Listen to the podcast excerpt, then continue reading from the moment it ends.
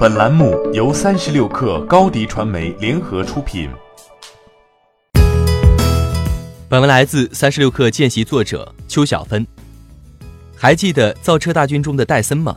就是那个以吹风机、真空吸尘器等小家电闻名的英国科技品牌戴森。戴森原计划在二零二零年向市场推出一款电动车，但这一计划在近日戛然而止。创始人詹姆斯·戴森。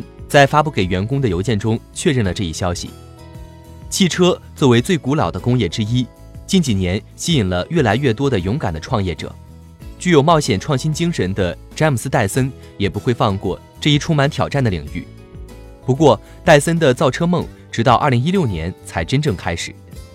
戴森造车的态度非常认真，在资金上并不缺钱的戴森预备了20亿英镑，为了组建好造车团队。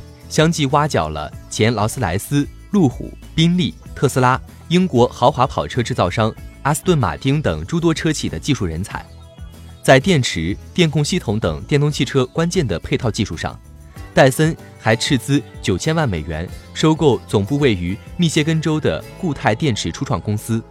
二零一六年，也还计划斥资十四亿美元建立了固态锂电池工厂。二零一八年，汽车业进入寒冬。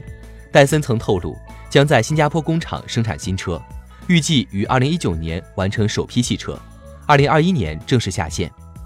还计划在英国成立技术研发中心，并已经围绕造车申请了一些专利。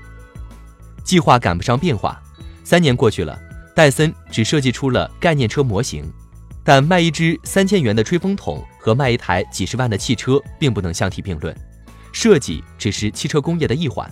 此后还有根据用户市场竞品等因素的产品打磨、销售、交付、充电、售后等环节。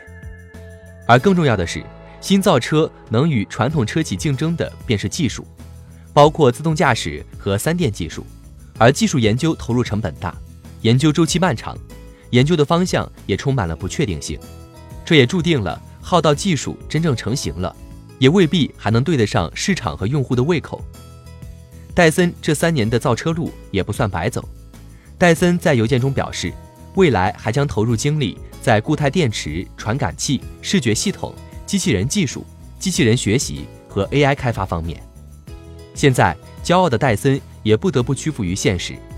传统车企尚且不好过，汽车卖不出去，纷纷选择裁员抱团，更不用说没造车经验沉淀、资本支持的新玩家了。